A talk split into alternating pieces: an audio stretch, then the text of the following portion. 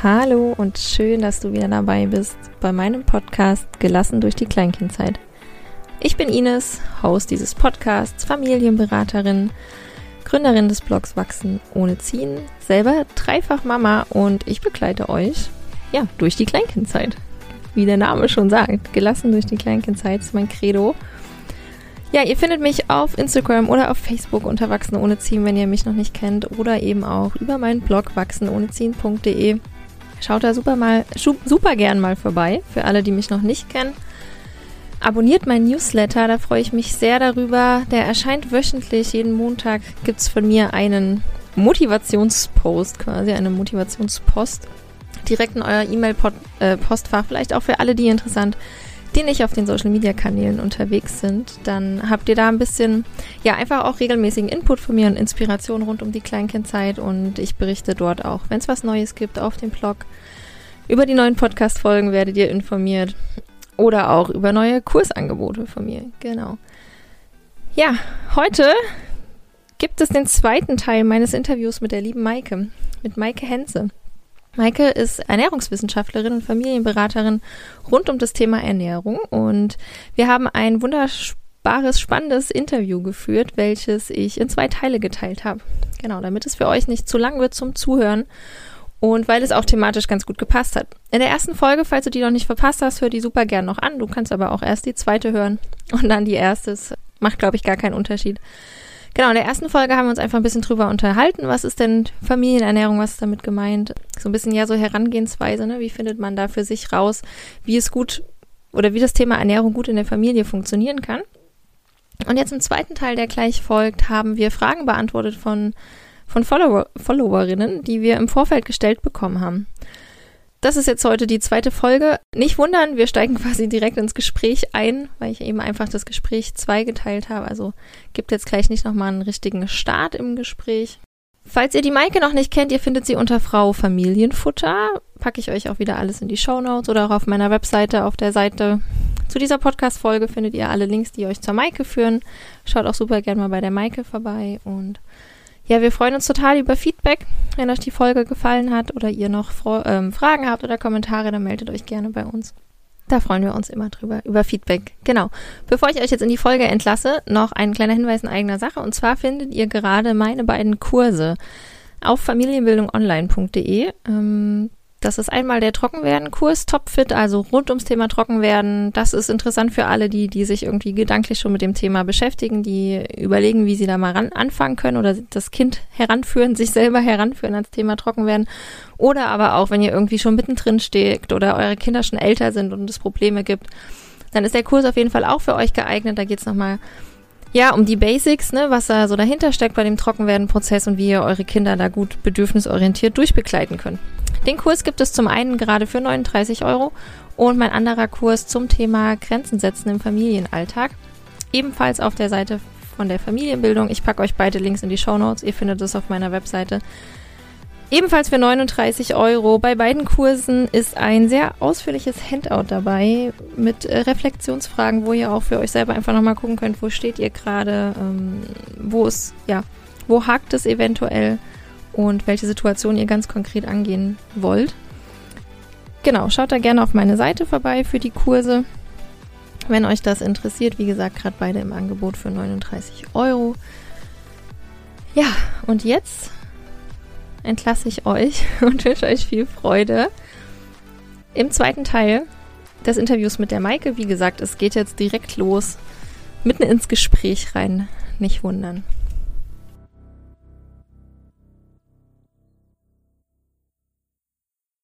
Jetzt bin ich aber gerade, weil du was angesprochen hattest, darauf gekommen, wir haben ja auch ein paar Fragen bekommen. Mhm. Und da war nämlich eine Frage, dann würde ich da jetzt direkt schon mal rüber hüpfen quasi zu den Fragen. Ja, mach das. Genau, da war nämlich eine Frage bezüglich Verunsicherung durch Messwerte, die unter anderem bei den U-Untersuchungen auf, ähm, auftreten. Ne, du hast ja gerade gesagt, mhm. dass das Kind zu dünn ist. Ähm, und es gibt ja eben bei den jährlichen U-Untersuchungen, werden die Kinder ja gewogen und gemessen. Und dann gibt es ja diese Kurven und wenn das Kind da in irgendeiner Richtung aus der Kurve rausfällt, entsteht halt Verunsicherung. Was, ähm, was würdest du denn da jetzt raten, ohne da irgendwie unter, äh, noch, mehr, noch mehr Hintergründe zu kennen, ähm, wie Eltern mit dieser Verunsicherung umgehen können?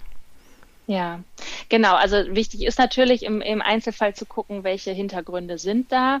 Ähm, trotzdem finde ich es aber wichtig, das so ein bisschen erstmal einzuordnen dahingehend, dass das ja eine super krasse Momentaufnahme ist. Ne? Also dieses Kind ist jetzt gerade in der XY-Situation gerade äh, da auf der Waage und wird gemessen. Daraus entsteht der ähm, BMI, also diese Perzentile, mhm. die Kurve, die du gerade schon angesprochen hast. Und wir haben ja alle, die irgendwie ihre Kinder näher beobachtet haben im Wachstum, die sehen vielleicht, dass Kinder ja nicht linear wachsen. Ne? Ja. Also ähm, die werden einmal breit und dann wachsen sie wieder in die Höhe und dann wachsen sie wieder in die Breite und dann wieder in die Höhe. Stimmt. Äh, ich werde nie vergessen diese Zeit, wo äh, einer meiner Söhne so einen super langgezogenen Kopf hatte, weil der halt einfach erstmal in die Länge ja. gewachsen ist, bevor er dann wieder in die Breite gewachsen ist. Und ähm, ne, also der, die Kinder haben ja solche, solche verschiedenen Wachstumsschübe ja. in unterschiedliche Richtungen.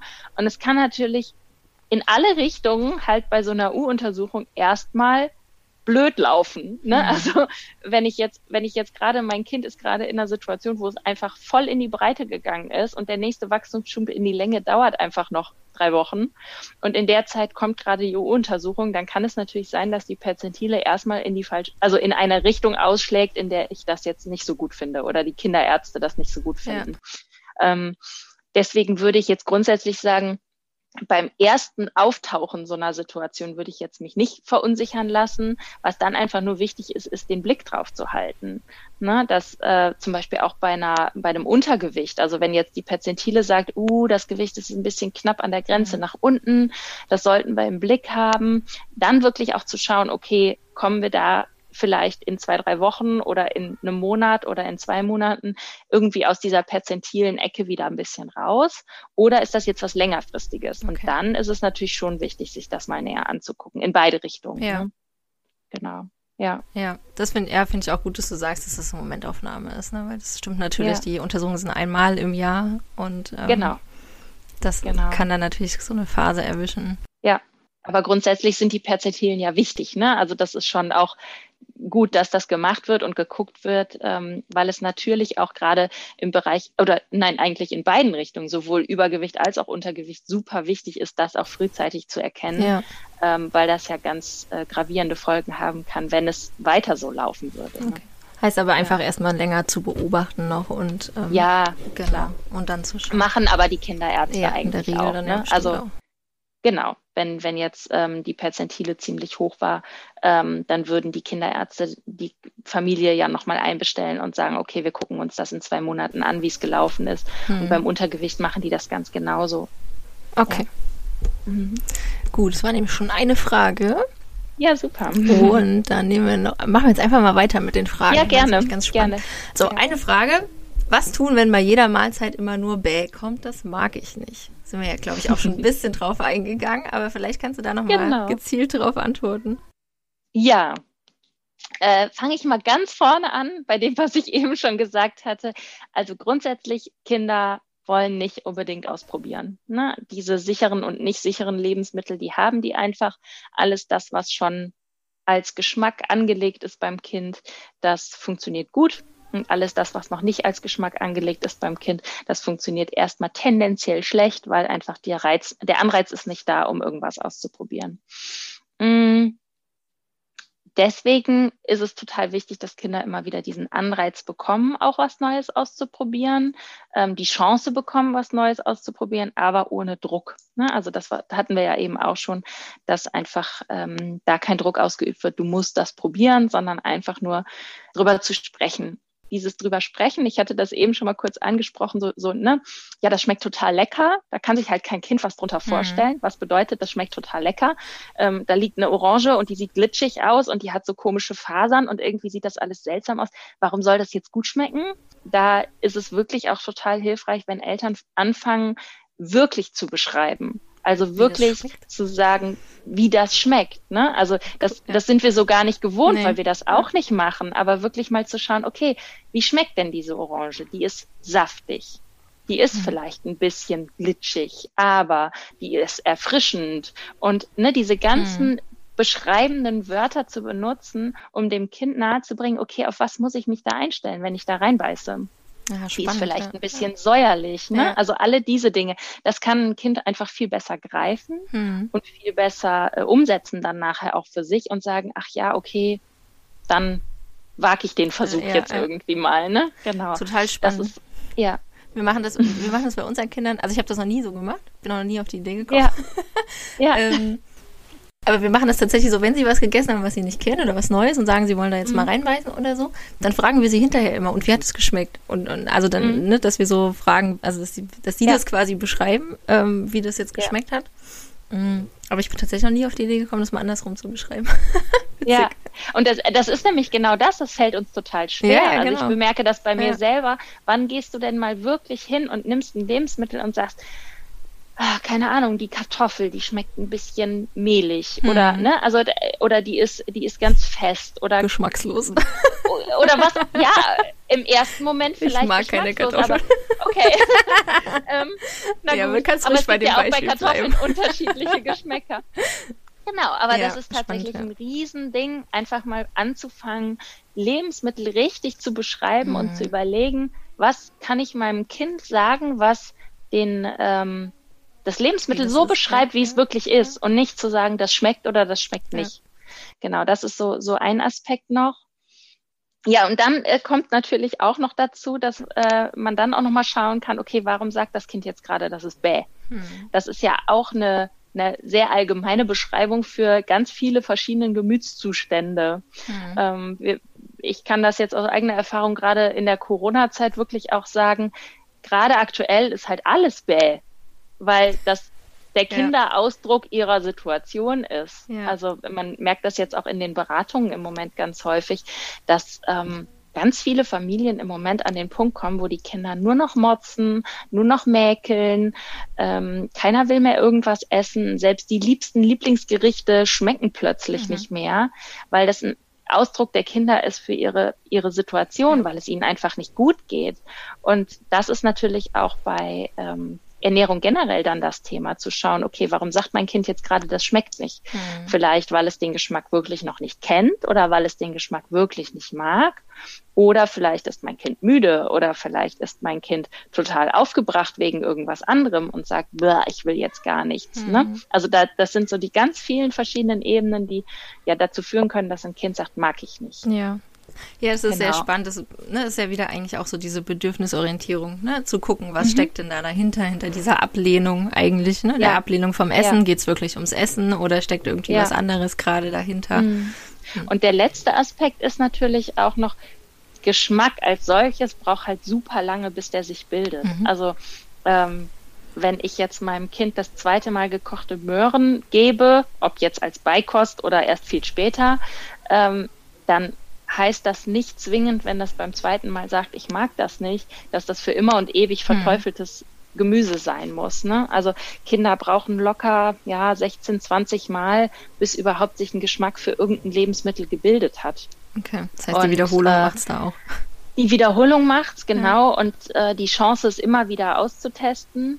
Und gerade gestern hatte ich zum Beispiel bei Instagram einen Post gemacht zum Thema Gewürze, mhm. äh, dass ja Gewürze auch äh, den Eigengeschmack ganz unterschiedlich unterstreichen von ähm, verschiedenen Lebensmitteln. Lebensmitteln. Mhm. Und dann macht das natürlich auch nochmal einen Riesenunterschied. Ja. Vielleicht äh, habe ich letztes Mal anders gewürzt und dieses Mal schmeckt es ganz anders. Oder eine Karotte hat ja auch unterschiedliche Geschmäcker. Also äh, es schmeckt ja nicht jede Karotte gleich. Ja. Und dann kommt noch dazu, dass die vielleicht beim letzten Mal matschiger gekocht war als beim diesen Mal. Und äh, als Karottenstick roh schmeckt es nochmal ganz anders. Also da sind ja so viele Ebenen, wo es sein kann, dass es deswegen halt nicht schmeckt. Ja, das ist ja auch oft so, dass die Kinder dann bei der Zubereitung äh, dann ja auch schon sehr drauf achten, wie es zubereitet wird. Ne? Ja. Dass es halt quasi immer dieselbe ja. Konsistenz und Form hat und überhaupt. Und ähm, ja genau, das, das kommt halt da, also, oder das bestätigt ja das, was du sagst, ne, dass halt einfach ja die Zubereitung so unterschiedlich ist und dann ja irgendwie auch ein bisschen anderes Ergebnis rauskommt und es deswegen mhm. ähm, nicht schmeckt. Bei uns ist ja, das zum das Beispiel. sorry. bei uns ist das auch bei manchen ähm, Lebensmitteln oder Dingen, die zubereitet werden, die darf nur der Papa zubereiten, weil der mhm. die das erste Mal quasi zubereitet hat und die schmecken mhm. dann nur, wenn der Papa das gemacht hat. Ähm, und andersrum auch, es gibt auch Dinge, die nur ich zubereiten darf. Das ist, da, da wird dann auch schon drauf geachtet und die merken das auch, wenn das ja. jemand anders gemacht hat. Also es ist genau, und das ist nämlich auch der Grund, warum Kinder so auf Fertiggerichte abfahren, weil das nämlich einfach immer exakt gleich schmeckt. Also wenn Ach, ich ja, ein, krass, ja. ne, wenn ich, jeder hat schon mal irgendwie Bratensoße aus der Tüte gegessen. Mhm. Ähm, Bratensoße aus der Tüte schmeckt einfach immer exakt gleich. Und wenn ich das einmal mochte, dann gehört das in die Kategorie sicheres Lebensmittel und dann schmeckt das immer exakt gleich. Ach ja, krass. Ne? also, also das ist einer der Gründe, warum das für die Kinder super gut ist, weil die genau wissen, wenn ich Chicken McNuggets bei McDonald's esse, dann, dann schmecken die immer gleich. McNuggets bei McDonald's. Ja. ja. ja. Ach, interessant. Wie, ja. wie, er, wie er hält. es, ja. Wir haben das tatsächlich gerade mit dem Joghurt. Ähm, wir haben nämlich so Joghurt, die gibt es irgendwie in Vanille, Erdbeer, Himbeer-Geschmack, glaube ich. Mhm. Und es wird gerade nur der Erdbeerjoghurt. Also am Anfang haben sie alle Sorten gegessen und immer mal den und den und mittlerweile nur noch Erdbeer. Und wie, es gibt kein Erdbeer. Und den gibt es hm. tatsächlich gerade auch dann selten zu kaufen. Ich weiß nicht, ob das daran liegt, dass wir den immer oh. gekauft haben, aber. ähm, und es ist gerade, ja genau, die, die, anderen essen sie jetzt nicht. Es ist nur noch Erdbeer. Ja, oh, ja wenn man sich einmal eingeschossen ja. hat. Ja. Das ist ja, also passt ja so ein bisschen zu diesem dieser künstliche Erdbeergeschmack. Ne? Also ja, wenn, wenn Kinder ihr Leben lang äh, den einen künstlichen Erdbeergeschmack kriegen und dann setzt du ihnen einen selbstgemachten Erdbeerjoghurt vor die Nase, dann lachen die sich kaputt, weil die sagen, hä, das ist doch kein Erdbeer, ne? Ja. Also, aber das ist genau das, ja. dieses, äh, diese Verlässlichkeit, das schmeckt auch immer gleich und plötzlich kommt dann da ein Naturprodukt und das schmeckt total anders. Ja, finde ich, find ich total spannend, weil es genau, weil es ja auch einfach was mit der ähm, Akzeptanz dann jetzt von uns auch zu tun hat. Ne? Wenn, ich, wenn ich weiß, okay, ja, das Kind hat es halt einfach immer anders erlebt, den Geschmack. Und ja. ähm, wenn ich jetzt auf einmal genau einen Natur-Erdbeer-Joghurt lieber ja. einführen möchte, dann muss ich das halt einfach etappenweise machen oder immer wieder ja. und immer, ne, bis genau. quasi auch sich der Geschmack Und nur weil ich sage, das ist Erdbeerjoghurt, heißt das ja nicht, genau. dass mein Kind das genauso sieht. Ne? Oder weil ich jetzt denke, der ist jetzt aber besser und gesünder als der andere Erdbeerjoghurt. ja, genau. Ja, ja, genau. super spannend, weil, also genau, weil ich glaube, das hilft einfach bei der Akzeptanz auch zu sagen, ne, ich möchte dann jetzt irgendwie mal was ändern in der Ernährung vielleicht. Mhm. Ja, das, das kommt ja auch ja. irgendwann manchmal dieser Punkt zu sagen, auch irgendwie äh, würde ich gerne andere Dinge einführen und das halt nicht mhm. von jetzt auf gleich zu machen und zu erwarten, dass die Kinder das essen, sondern dann irgendwie einfach echt stückchenweise langsam ranzuführen und eben dann ja den Geschmack quasi dran zu gewöhnen, ne? so ja. umzugewöhnen ja. und nicht so. Ja, total. Ja. Das ist, das passt auch ganz gut zum, zum äh, warmen Gericht zum Beispiel. Also wenn ich ein Mittagessen habe, wo ich sage, ähm, ich möchte mal was Neues ausprobieren, mhm. keine Ahnung, ähm, ah, weiß ich nicht, äh, die Lasagne soll jetzt mal vegetarisch werden. Mhm. weil ich nicht mehr so viel Fleisch essen möchte oder weil ich meiner Familie nicht mehr so viel Fleisch vorsetzen möchte, dann ähm, ist es für Kinder viel, viel leichter, wenn ich exakt das Gericht, was ich sonst immer mache, leicht abwandle, hm. dann ist die Akzeptanz viel, viel größer, als wenn ich sage, oh Kinder, wir haben sonst immer Tomatenlasagne gegessen, ne, mit Tomatensoße und äh, die war irgendwie rot und jetzt komme ich mit einer Spinatlasagne um die Ecke. Ja. Weil das ist ja viel weniger Fleisch und ja. gesünder oder was auch immer. Äh, da ist die Akzeptanz gleich null, würde ich behaupten, ne? Weil die Kinder einfach sagen, ja, das sieht komplett anders, anders aus, das ja. schmeckt komplett anders. Aber wenn ich so kleine Nuancen in einzelnen Gerichten verändere, dann hat das für die Kinder einen viel größeren, ähm, ja, Anreiz, weil sie ja wissen, ach, normalerweise schmeckt die Lasagne mir, na gut, dann probiere ich die halt mhm. jetzt auch mal. Ja. Ne? Also diese ganz klitzekleinen Veränderungen fallen Kindern wirklich leichter. Ja, das stimmt. Ja. Das kann ich auch bestätigen, weil, also wir haben auch oft den Wunsch, wo wir dann sagen, jetzt würde ich gerne mal was Neues machen, aber wenn du so ein komplett mhm. anderes Gericht irgendwie kochst, ja. was noch nie gab, wird auf jeden Fall nicht mhm. mitgegessen.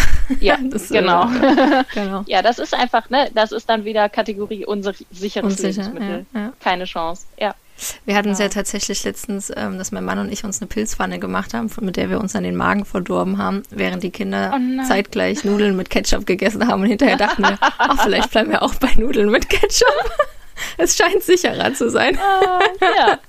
So. Da war dann das Wort sicher. Genau, die Bestätigung. Okay, ähm, ja. dann kommen wir gerade nochmal zurück zu den Fragen. Da war nämlich noch eine Frage, ja, ähm, und zwar, also es gab noch mehrere, glaube ich, aber eine passte mhm. jetzt eben zu dem Thema, was wir hatten, und zwar, mein Sohn isst keinen Mittag, nur manchmal trockene Nudeln, Reis und er mag generell eher Süßes. Mhm. Da würde ich auch gerne noch drauf eingehen. Äh, auch da würde ich jetzt wieder von verschiedenen Seiten einfach drauf gucken. Da ähm, ist natürlich in so einer Frage immer total schwierig, da jetzt alle äh, Aspekte irgendwie mit reinzunehmen. Aber ich würde erstmal auf jeden Fall drauf gucken, mh, so Rahmenbedingungen. Ne? Also ist jetzt Mittag vielleicht eine Mahlzeit, wo er äh, gerade überhaupt keinen Hunger hat. Das wäre mhm. jetzt so das Erste. Ne? Also hat er wirklich auch Hunger auf ein Mittagessen oder hat er keinen Hunger auf Mittagessen? Dann gibt es ganz viele Kinder, gerade so im Kleinkindalter, die überhaupt keinen Bock auf warmes Essen haben. Also mhm. ich weiß nicht, ob du das schon mal beobachtet hast, aber so dieses, ähm, für Kinder ist ja heiß was ganz anderes als für Erwachsene. Mhm. Ähm, die, die kleinste Wärme über Körpertemperatur hinaus ist ja für Kinder schon heiß. Ja. Und äh, gerade wenn die so aus der Stillmahlzeit Beikost irgendwie so kommen, ist es ganz häufig so, dass die Kinder viel lieber Zimmertemperatur essen oder Körpertemperatur. Und wir sind das halt gewohnt, warme Mahlzeiten zu essen mittags. Aber das heißt nicht unbedingt, dass unsere Kinder das total mhm. cool finden. Das ist was, was wir angelernt bekommen, ne? also was wir über die Jahre immer weiter erlernen. Und dann kann es natürlich durchaus sein, dass das Kind einfach keinen Bock auf was Warmes hat. Ja. Das gibt's auch. Ähm, Genau, und äh, dann ist es natürlich noch so, dass man gucken muss, wie gut kriegt man neue Lebensmittel eingeführt. Also dieses trockene Nudeln, trockener Reis und so weiter, das sind ja auch manchmal Phasen. Hm.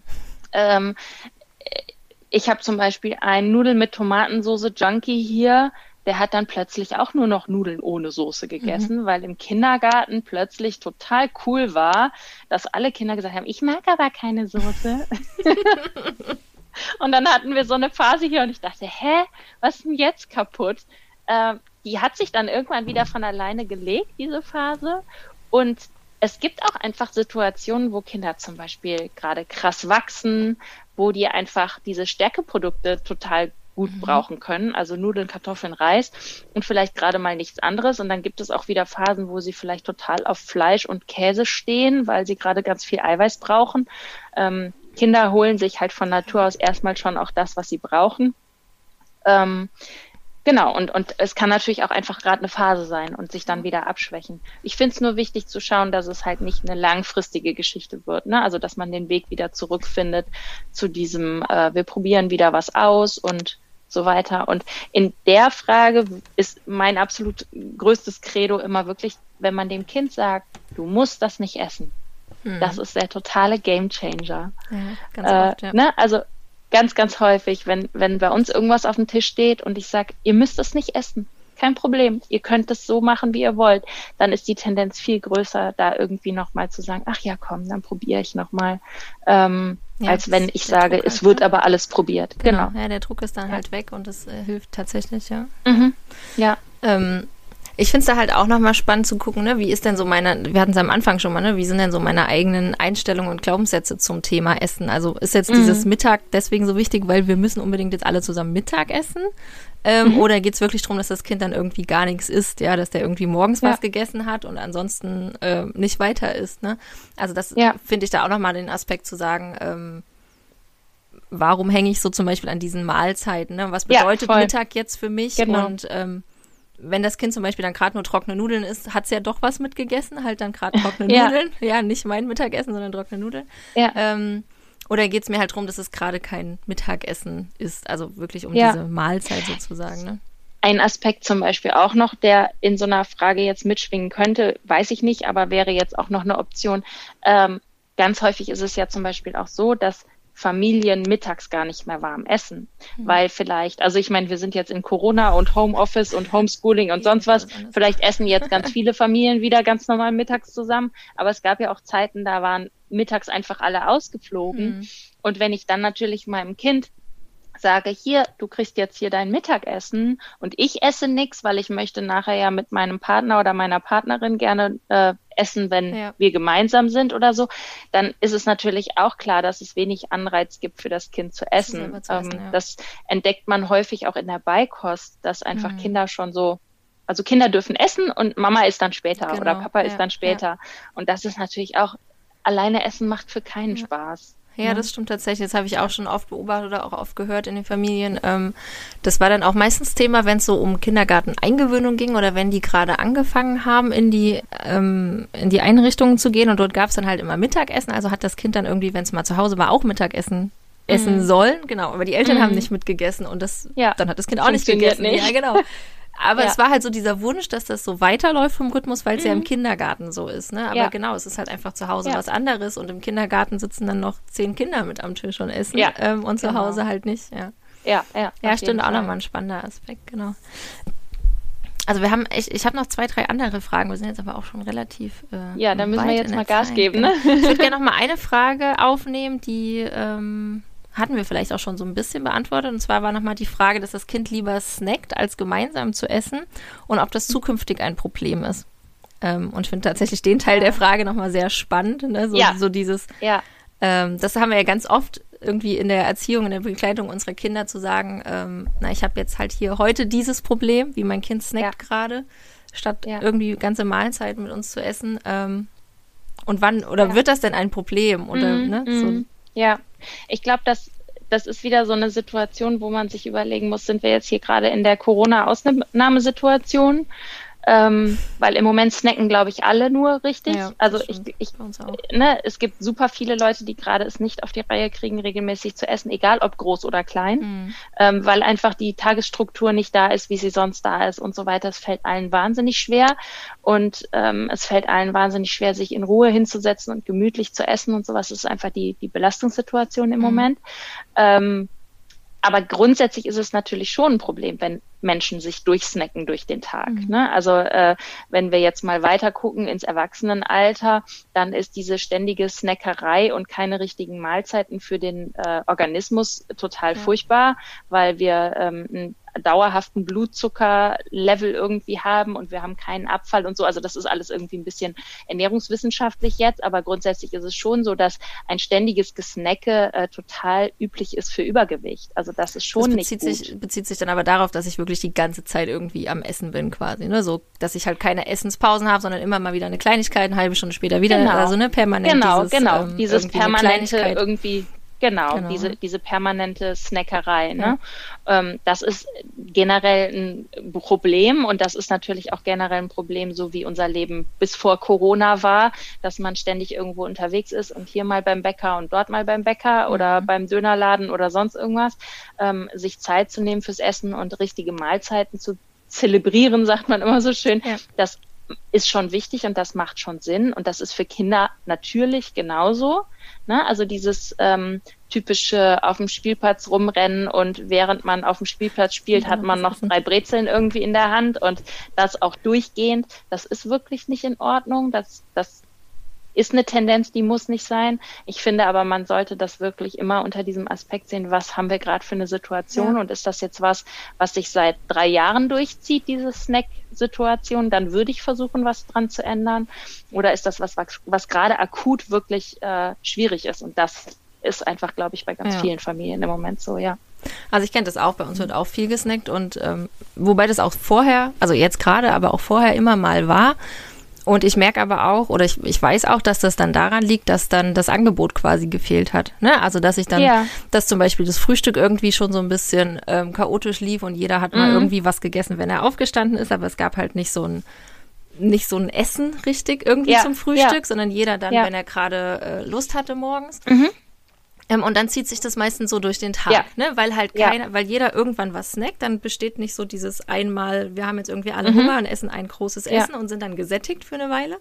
Ja. Ähm, und dann zieht sich das so durch den Tag und das merke ich aber halt auch, oder beziehungsweise denke ich dann halt immer, das ist jetzt aber auch meine Verantwortung, mal zu schauen, dass hier irgendwie was also eine Mahlzeit sozusagen ja, auf den Tisch genau. kommt, wo jeder sich satt essen kann, weil dann hört es auch wieder auf.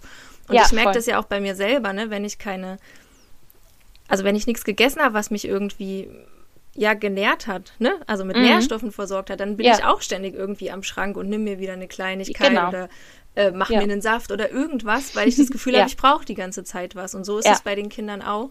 Und ich glaube, dass man da dagegen wirken kann, wenn man das erkennt, zu sagen, okay, wenn ihr irgendwie Hunger habt oder was können wir jetzt machen, wo ihr wirklich Bock drauf habt, was ja. ihr gerne jetzt mal, äh, was ihr jetzt esst dann, ne? wo ihr dann wirklich ja. eine Mahlzeit von esst sozusagen. Ja. Und das dann auch unabhängig von irgendwie diesen Uhrzeiten oder so. Ne? Ja. Ne? Also dann ist ja. es halt auch mal so, dann koche ich halt mal nachmittags um drei irgendwie was, wenn ich dann, mhm. wenn mir dann gerade auffällt, oh, hier wird die ganze Zeit, irgendwie steht ständig einer am Schrank und nimmt sich wieder irgendwas. Mhm. Ähm, und dann gibt's halt da mal eine Mahlzeit, so dass das unterbrochen wird quasi. Genau, das ist ein, das ist ein super Aspekt, den du da nochmal ansprichst. Das ist wirklich auch, wenn, wenn ein Kind kommt und sagt, darf ich einen Snack oder darf ich mhm. was Süßes oder sonst irgendwas, dann ist auch meine Empfehlung immer wirklich da eine richtige Mahlzeit draus zu machen. Also nicht im Sinne von eine komplette große Mahlzeit, sondern einfach auch mehrere Komponenten abzudecken, ja. um dem Kind die Möglichkeit zu geben, da jetzt auch wirklich was länger von zu haben. Ne? Also es ist überhaupt kein Problem zu sagen, es gibt eine kleine Süßigkeit, aber es macht total Sinn, die Süßigkeit so zu verpacken, dass vielleicht noch ein paar Nüsse dabei sind und dass vielleicht noch ein Stück Obst dabei ist. Und dann hat das Kind eine rundherum genau. vollwertige Mahlzeit und ist dann auch zufrieden, wie du das gerade sagtest. Ja. Ja, deswegen, das, ne, also genauso fängt das ja meistens an, da kommt dann, oh, darf ich ein Stück Schokolade oder darf ich ein Stück dies oder halt, dann wird sich irgendwas genommen und dann sind sie aber fünf Minuten später wieder da und dann merke ich immer so, ja ah, vielleicht braucht es mal irgendwie was ja, ja, Vollwert. Also einfach mehr, ja, ne, eine größere mhm. Menge. Und genau, wie du es gesagt genau. hast, ähm, gerade gestern Nachmittag habe ich dann zum Beispiel dann auch wieder einen Snackteller gemacht. Da waren Brezeln mhm. drauf und Äpfel und Bananen und Waffeln, glaube ich. Irgendwie, ne? Mhm. Einfach von jedem ja. irgendwie was. Mhm. Und es hat dann auch jeder das gegessen, was er wollte. Ne? Also die haben dann nicht alle alles aufgegessen, aber sie waren einfach erstmal dann ja gesättigter, ne? weil halt mhm. verschiedene Angebote da waren. Ähm, was Salziges, was Süßes, Obst. Ja. Und halt von der Menge es anders war, ne? Und diese Menge auf einmal dann quasi gegessen wurde, ja. Da ja, waren sie da. Das macht einen großen zufrieden. Unterschied. Ja. ja. Mhm. So, ja, gibt es noch eine Frage? Ja, genau. Ich gucke gerade noch mal in meine Fragen rein. Ähm, die hatten wir, die hatten wir. Es gibt noch eine Frage, die machen wir jetzt noch. Komm. Und zwar, mhm. Wie unabding unabdingbar ist Essen, wenn parallel gestillt wird? Ist ja auch eine spannende Frage, auch im Kleinkindalter, ne, wenn noch gestillt wird. Ähm, mhm. Ja, vielleicht magst du da ein paar Worte zu sagen, stillen und essen. Ja, ja, gerne. Ja, da, dadurch, dass das Stillen ja äh, an vielen Stellen einfach mittlerweile viel, viel länger geht, als es früher gegangen ist. Ähm, die Stillförderprogramme sind alle da mhm. und viele ähm, Mütter mit ihren Kindern gemeinsam entscheiden, weit länger zu stillen. Ähm, das ist super. Trotzdem darf darüber natürlich nicht vergessen werden, dass äh, es definitiv so ist, dass Stillen irgendwann dann halt einfach zur Nähr Nährstoffversorgung nicht mehr reicht und dass Kinder schon auch ähm, die Lebensmittel, die sie früh kennenlernen, langfristig auch besser akzeptieren. Und ich finde, das ist der größte Anreiz, wirklich auch zu sagen, mh, hm, man fängt nicht super früh an. Also ich bin jetzt kein Verfechter, der sagt, äh, sobald der vierte Monat rum ist, muss ja. sofort mit Beikost angefangen ja. werden. Ne? Das ist, das ist definitiv nicht der richtige Weg. Aber es ist schon so, dass der äh, die Beikost eine Dazukost zum, zum Stillen oder zur Flaschennahrung sein soll und dann auch die Tendenz ja da sein soll, so ab dem ersten Lebensjahr wirklich auch komplett am Familientisch teilzunehmen. Und ähm, deswegen ist einfach auch diese Aufbauzeit, dass äh, die Beikost ist ja nicht nur dafür da, dass das Kind das, die Lebensmittel kennenlernt, sondern auch dafür da, dass zum Beispiel der Magen-Darm-Trakt sich ordentlich entwickeln kann, ähm, ne, dass der Magen-Darm-Trakt lernt, mit den ganzen Lebensmitteln umzugehen. Und wenn ich mein Kind dem nicht aussetze im ersten Lebensjahr, dann braucht das einfach viel länger und wird unter Umständen auch problematischer. Ne? Deswegen denke ich schon, dass es, ähm, dass es wichtig ist zu sagen, dass es dazugehört. Mhm ähm, und Stillen ja dann auch irgendwann einfach nicht mehr den Aspekt übernimmt der Nahrungsvermittlung, äh, sondern auch einfach dann andere äh, Punkte beim genau. Stillen irgendwie ja. hauptsächlich vorherrschen. Ähm, genau. Aber es gibt natürlich immer wieder die Ausnahmen, wo einfach ein Kind im ersten Lebensjahr partout nichts essen möchte. Ähm, das gibt es auch. Das ist aber äußerst selten und äh, da sollte man dann auch wirklich gucken, ob man alles vorher sonst drumherum abgeklappert ja. hat, woran es liegen könnte, dass ein Kind einfach nicht essen möchte. Nicht ja. Ja. Aber eigentlich gilt dann auch da eben das anzubieten nebenbei, ne, und das Kind am Essen teilhaben zu lassen. Ja. So dass es die Möglichkeit hat, einfach ja, wie du es gerade gesagt hast, Lebensmittel kennenzulernen, auszuprobieren, ne, das zu essen, genau. was äh, bei Mama auf dem Teller liegt oder bei Papa auf dem Teller liegt. ja, auf jeden Fall. Und das parallel eben. Ja. Mhm. Ja, schöne Frage. Ja, cool. Äh, super. So, ich glaube, das waren meine Fragen, die ich bekommen habe. Genau, die hatten wir jetzt alle einmal angesprochen. Schön. Ja, super spannendes Thema. Ähm, ich merke auch, ne, wir hätten da wahrscheinlich auch noch mehr drüber reden können. ja, über jede einzelne Frage hätten wir eine ja, eigene Stunde machen wahrscheinlich. es ist natürlich bei so Fragen auch immer schwierig, ne, weil die Hintergründe nicht ja. klar sind. Du hast ja versucht, mehrere Aspekte dann immer auch zu beantworten, ja. was sein könnte. Also da müsst jetzt, ähm, ja, wenn ihr die Fragen gestellt habt, müsst ihr da jetzt für euch gucken, was dann äh, vielleicht gepasst hat. Was passt, genau. Genau, was passt. Ja, ansonsten, Maike, ich würde sagen, vielen, vielen Dank. Ich fand es echt super spannend. Ähm, ich hoffe, den Zuhörerinnen, Hörern, euch hat es auch gefallen. Und wenn ihr, ja, wenn ihr noch Fragen habt, dann dürft ihr euch natürlich gerne bei uns melden. Und schaut mal bei der Maike vorbei. Ich verlinke euch auf ihr Profil viel auch in den Show Notes. Dann könnt ihr mal bei der Maike ähm, vorbeischauen. Wenn ihr Fragen habt, dann schickt sie uns gerne. Vielleicht machen wir das dann einfach nochmal, wenn noch mehr Fragen aufkommen. Oder wir machen das ja. auf Insta oder wie auch immer. Genau, ja. Ja, vielen Dank, Ines. Ja, Mir hat es auch total gerne. viel Spaß gemacht und ich fand die Fragen total toll. Wie gesagt, ich hätte noch viel länger reden können, das wie immer. Ist meistens so. Ähm, aber ja, vielleicht beim nächsten Mal wieder. Genau, genau. wir wiederholen das dann vielleicht. Super. Vielen Super, Dank. Vielen, vielen Dank. So, ihr Lieben, vielen, vielen Dank fürs Zuhören. Das war der zweite Teil vom Interview mit der Maike zum Thema äh, Familienernährung. Ich hoffe, es hat euch gefallen und ihr konntet euch ein bisschen was für euch mitnehmen. Ihr habt ein paar Anregungen bekommen. Genau, und dann würde ich sagen, wir, wir hören uns nächste Woche wieder. Mein Podcast ist nur echt mit Kindergeräusch im Hintergrund. Ich wünsche euch eine schöne Woche. Alles Liebe. Bis dahin, eure Ines.